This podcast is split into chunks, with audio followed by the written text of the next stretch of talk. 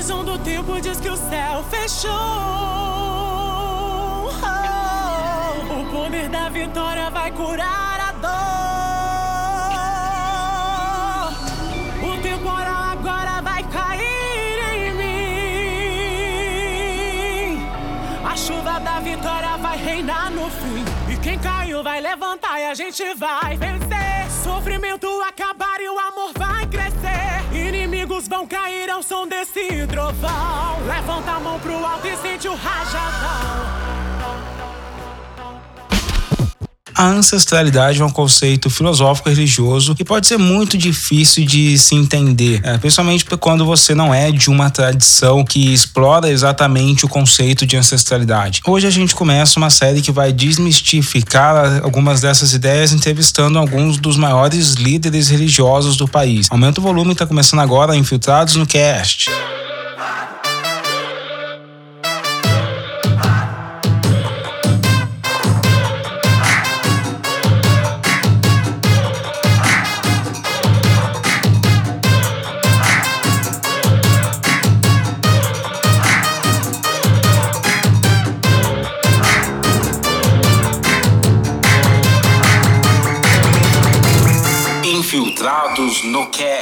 O primeiro entrevistado da série Ancestralidades, ele é pastor evangélico, tô falando de Kleber Lucas Costas ou simplesmente Kleber Lucas. Ele é cantor, compositor, produtor musical, multi-instrumentista. Vocês devem conhecer bastante porque dentro do meio cristão evangélico, principalmente as músicas dele se espalharam muito ele tem várias indicações e, e prêmios para melhor música do ano cristã e é líder da Igreja Soul. Dentro dessa liderança evangélica dele, ele causou polêmica por fazer, por participar ali de alguns encontros ecumênicos e de não proliferar a narrativa racista que tenta demonizar os cultos africanos. O Kleber Lucas bateu um papo muito legal com a gente sobre o que é ancestralidade dentro da sua tradição evangélica cristã e é essa perspectiva perspectiva de busca da negritude dentro do, do evangelho e de busca da, de se encontrar como homem negro dentro da sua igreja que ele trouxe aqui nessa entrevista e ficou fenomenal. Se liga aí.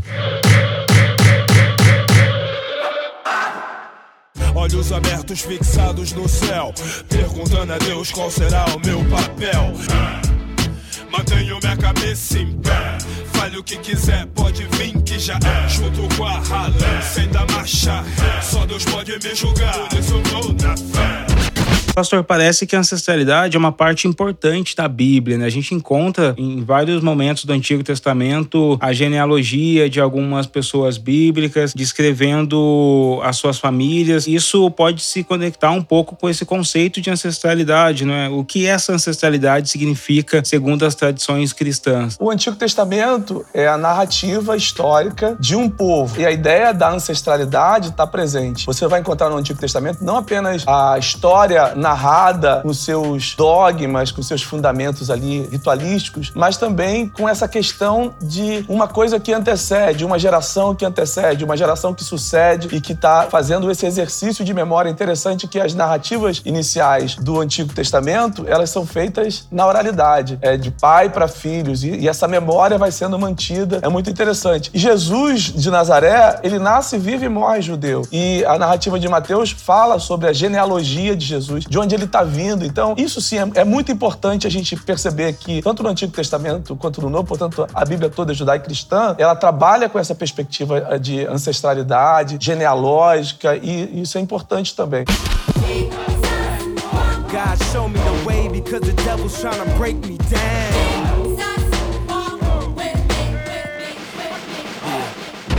Então você, a gente poderia dizer, por exemplo, que os cristãos de alguma maneira são, é, eles são conectados com essa ancestralidade de Jesus, dos judeus do Antigo Testamento, de Moisés, de Abraão. Isso, essa perspectiva cristã, quando você olha para a tradição judaico-cristã inicial, você vai encontrar assim uma perspectiva genealógica, é, tanto em Jesus, que ele é judeu. A gente costuma dentro do cristianismo e da cristandade, é muito comum você ver uma tentativa de deslocar Jesus da sua raiz genealógica especialmente é, quando, a partir do século IV, V, quando o cristianismo praticamente se desloca para a Europa, você percebe o cristianismo tentando distanciar essa raiz genealógica e humana de Jesus de Nazaré. Jesus de Nazaré nasce judeu, ele vive judeu e morre como judeu. Então, é, isso, isso é importante. A despeito do que o cristianismo e a cristandade vai fazer no futuro. A, a raiz você vai encontrar, as primeiras menções do Novo Testamento, você vai encontrar esse aspecto genealógico como um peso, um fator importante.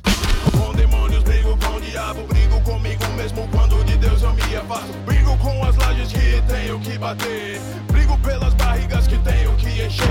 Hoje em dia ainda é muito relevante essa estudar essa genealogia como era no Antigo Testamento para os cristãos. A questão genealógica, ela vai se tornar problemática a partir do século VII, porque ela vai ser utilizada a partir do século VII para, inclusive, justificar mitos. Por exemplo, o mito de Cã, ele está respaldado numa, numa genealogia judaico-cristã e da tradição religiosa dos judeus, dos cristianismos, para justificar, por exemplo, que um dos ramos dos filhos de Noé, Cão, vai ser o filho amaldiçoado. E a ideia de racialidade da escravidão moderna, ela é totalmente pautada nesse aspecto genealógico também, quando vai dizer que a África é um continente amaldiçoado porque o filho maldito, a árvore genealógica de um dos filhos de Noé, é, que é Cão, vai, se, vai ser destinada ao continente africano. Tanto a África, a cor da pele escura, a cor da pele negra, é resultado de uma árvore genealógica maldita. Então, isso é muito problemático, porque a gente percebe que uma genealogia que ela pode servir tanto para remeter o cristianismo à ideia de ancestralidade, ela é usada para justificar a escravidão, justificar um mito, que é o mito de cão. Então, é uma coisa problemática e importante a gente estar tá, tá discernindo em que, em que momento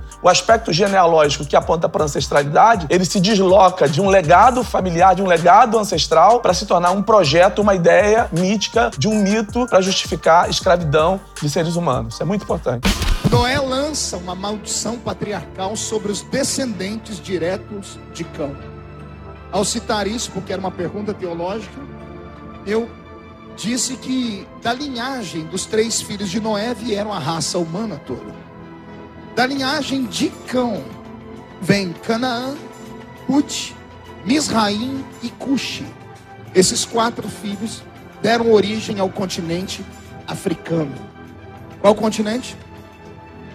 Aí eu postei que o continente africano existe hoje sob a maldição patriarcal lançada pela boca de Noé. E diz que possivelmente por causa disso, vírus como o ebola, AIDS, guerras entre etnias, como já ocorreu lá dentro daquele país, facínoras como Idi Amin, como Jonas Savimbi, que matavam crianças de 5 anos arrancando suas cabeças, fome, peste, aconteçam naquele país. E para ajudar, sabe o que falaram essa semana? Que eu sou racista e preconceituoso. Porque eu disse que repousa sobre o continente africano o peso da maldição de Noé.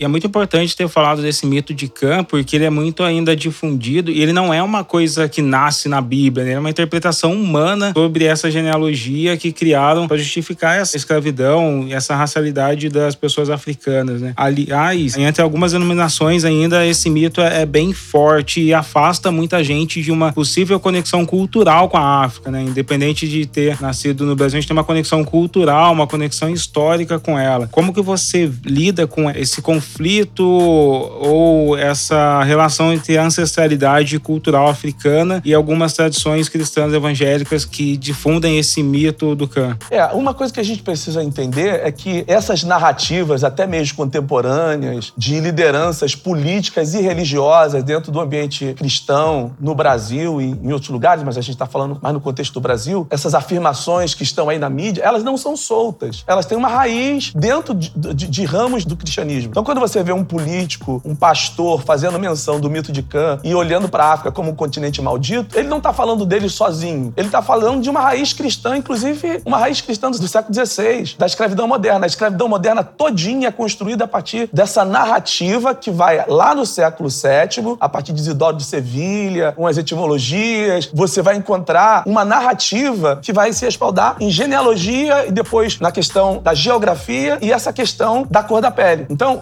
você percebe que ao longo do, dos cristianismos e da cristandade, você vê uma construção desse mito de Cã. No século XVI, você vai encontrar o rei James é, ordenando a criação de uma Bíblia, que vai ser a King James, que é um instrumento que vai ser usado, inclusive, para justificar a escravidão de seres humanos. Então, quando você vê a versão do King James, você vai ver ali a menção dos escravos, do filho de cão, amaldiçoado. Então, é, até mesmo eu, como, não apenas agora como um teólogo, mas como um homem da história, é, eu não posso olhar para um texto que está ali na Bíblia e falar assim, ah, foi uma, uma má interpretação. Não é só uma má interpretação, existe uma narrativa literária inventada, uma tradição inventada de um mito, que não é só uma interpretação. A interpretação, ela vai, ela vai se respaldar dentro de uma narrativa que está ali, dentro das tradições judaicas, e a gente precisa entender que esse discurso não tão solto. E esse cristianismo é, protestante, esse cristianismo católico também, claro, você vai encontrar a bula papal que vai justificar a dominação do continente africano, mas você vai encontrar muito dentro do cristianismo protestante. O cristianismo, por exemplo, que vai para a América do Norte, é um cristianismo totalmente a serviço da coroa inglesa e da justificação da escravidão de seres humanos que foram escravizados, foram sequestrados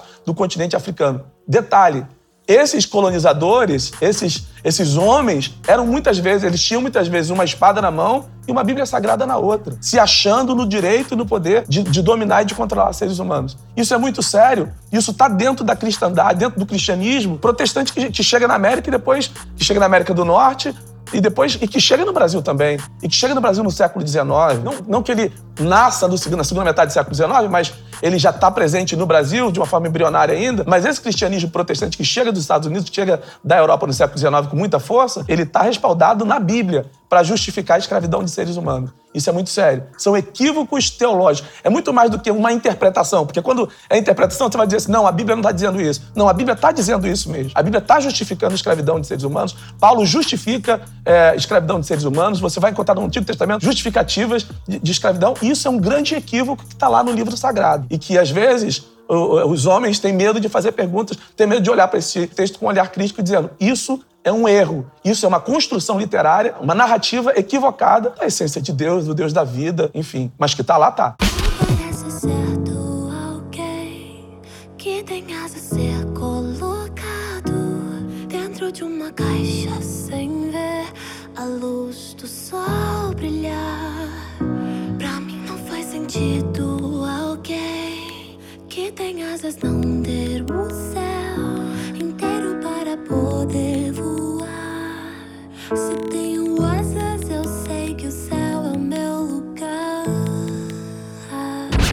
Para quem acompanha seu trabalho, sabe que a sua igreja consegue transmitir toda a espiritualidade e consciência para as pessoas de uma maneira bem diferenciada, né? Que, que seu trabalho tem, assim, em relação a esses assuntos que você tem falado. Como que um afro-brasileiro, uma pessoa negra que está tentando encontrar sua ancestralidade pode atingir ela a partir do cristianismo também? Todo esforço nasce a partir de novos olhares. E não existe forma de você olhar para um velho texto que é literário com, o velho, com a velha bibliografia, com um velho olhar. Então, a partir de uma leitura histórica, de uma crítica histórica, de materiais bibliográficos, de documentações que têm surgido, a partir de grandes intelectuais que têm olhado para o texto bíblico com um olhar histórico e têm feito perguntas para as quais é, não, não se confere historicamente, muito mais como narrativa literária, eu procuro entender também, como um homem de fé que sou, que a experiência religiosa é de fora o íntimo. Então, eu sou pastor, tenho uma comunidade de fé,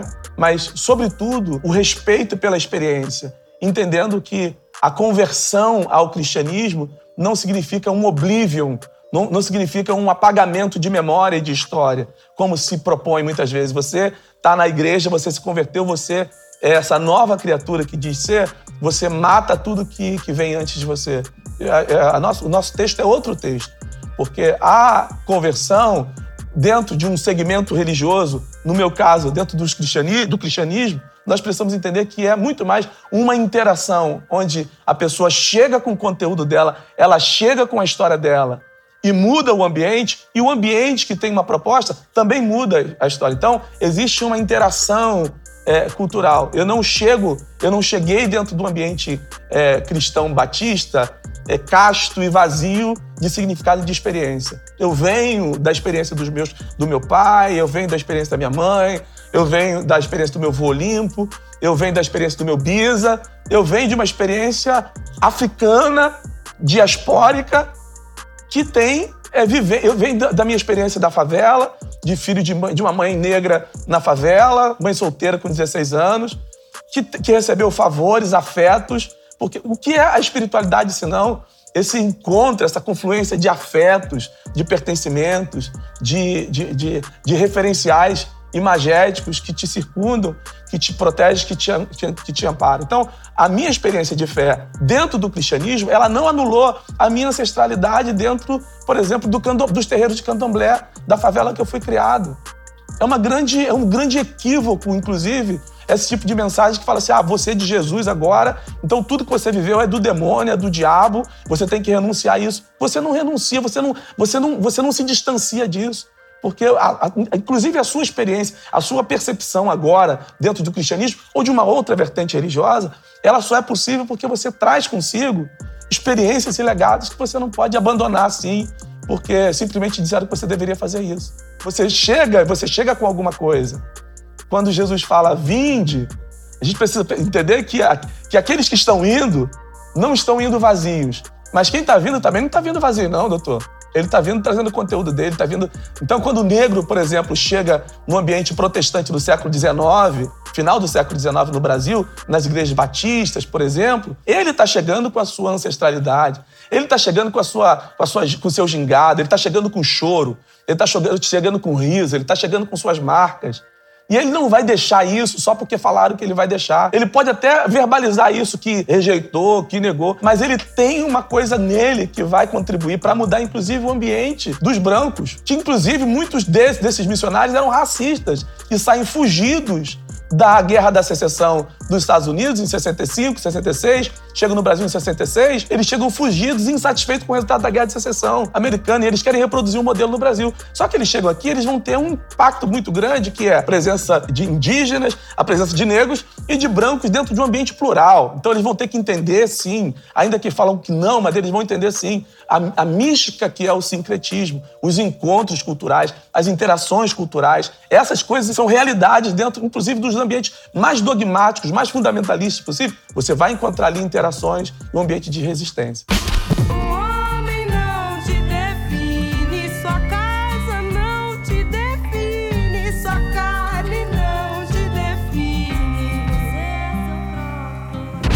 Sabe o que, isso é fantástico? A maior parte dos lugares que a gente frequenta vem com essa ideia de você apagar tudo que você faz mesmo. Isso, de alguma maneira, parece um apagamento, um silenciamento da própria história dos negros na igreja, né? Porque tem toda. Depois que a maior parcela negra começou a se converter ao cristianismo e trazer os rituais, a, a energia, a dança, a música para as igrejas, isso transformou completamente o ambiente, né? Transformou completamente a forma de interagir com a fé. Uma última pergunta para a gente terminar. Mas hoje, quem você considera hoje sendo seus ancestrais? Assim, se você olhar para trás e falar assim, esses são os meus ancestrais, as pessoas que, que eu tô tentando respeitar pra caramba com o meu trabalho, com a minha vida. Com certeza não é Moisés, não é Paulo, não é Billy Graham, não é, não são esses líderes, mas meu paizinho, a minha história é, direta, que é, como eu falei aqui, dos meus, do meu pai, que era um fortíssimo devoto de São Jorge. E quando eu, eu oro a Deus e tenho a minha experiência de fé, a minha experiência de fé, ela, ela não se desconecta, por exemplo, das rezas que meu pai fazia. É, todas as madrugadas, quatro e meia da manhã, ele levantava e fazia as rezas dele, acendia uma vela e orava pelas almas do meu avô, é, dos meus avós, dos bisavós. Ele falava sempre para mim, para minha irmã, é, olha, todo dia eu apresento vocês a, a, a, alma, as almas dos seus avós, dos bisavós, do meu, do meu, dos meus avós, pedindo que eles te guardem, te protejam, que, que iluminem os seus caminhos, o caminho de vocês. Então, é, quando eu penso na minha ancestralidade, ainda que eu ore a Deus em nome de Jesus, eu não anulo o fato de que eu tenho uma memória de um pai que se curvava todos os dias diante da sua percepção religiosa e rogava por mim. Então, eu, eu gosto muito da fala do Kierkegaard, que ele fala que oração não são palavras que são ditas, mas um coração que Deus ouve. Então, a ancestralidade para mim está muito ligada a essa percepção de, de onde eu venho, quem, quem veio é, diretamente. Mas eu também me remeto a é, é, pastores da Assembleia de Deus raiz, lá de trás, que ajudavam minha família, minha mãe solteira, a criar os filhos, dando um prato de comida, a, a, deixando pegar água no poço deles. A mães e pais de santos que acolheram a minha família nos barracões, é, que foram é, que eram as grandes ágoras das favelas da, da, década de 60 e 70, ali em São Gonçalo, que davam comida pra gente. Dona Nilza, que era curandeira, que a gente não tinha o SUS e não tinha o Estado sob hipótese alguma. Então ficava doente, quebrava um pé, machucava, cortava a perna, machucava alguma coisa. Não dava tempo de chegar no, no centro de São Gonçalo, porque a favela ficava muito longe, no outro bairro. A gente ia para casa da Dona Nilza, a rezadeira, que ela tinha um chá, que ela tinha uma reza, que ela tinha uma palavra para dar bronca na gente, e era aquele lugar de pertencimento, onde a gente recebia comida, onde a minha família morou não por duas ou três, mas quatro vezes, é, é, acolhida em centros candomblecistas, em, em, em, na parte do porão de centros candomblecistas ou da Casa de Paz de Santo, é porque a gente não tinha onde morar e não tinha o que comer. Então a minha ancestralidade passa por essa, por essa, esse comportamento de gratidão, de olhar para isso. E, e acho que isso choca um pouco, porque quando em 2017 eu fui convidado a participar de uma da restauração de um terreiro candomblecista que havia sido é, incendiado, vítima de intolerância religiosa, e eu me posicionei no sentido de ajudar. Aquilo gerou um estranhamento muito grande dentro de um setor muito grande do dos evangélicos no Brasil. Porque fala assim: que pastor é esse que vai ajudar o terreiro é, candomblecista? Essa visão é, que, que, que demoniza a outra experiência, essa visão de um cristianismo colonizador, nunca vai entender que a experiência religiosa não é uma coisa que você discute de isso aqui é verdadeiro e o outro é, é falso, mas é a experiência do sujeito. É uma experiência que desemboca, sobretudo, em humanidade e não numa coisa transcendente que a gente nem sabe o nome que é. Porque Deus não é o nome de Deus. Deus é um título. Qual é o nome de Deus? Eu não sei, é mistério.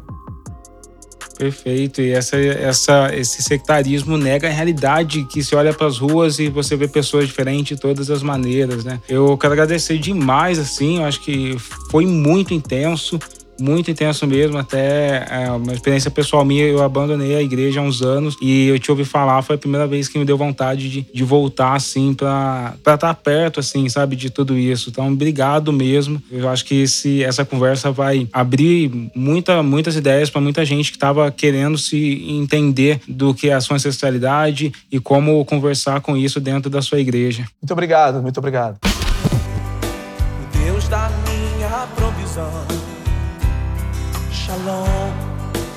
O Senhor é a minha paz. Chamar Deus presente sempre está. É o Elion,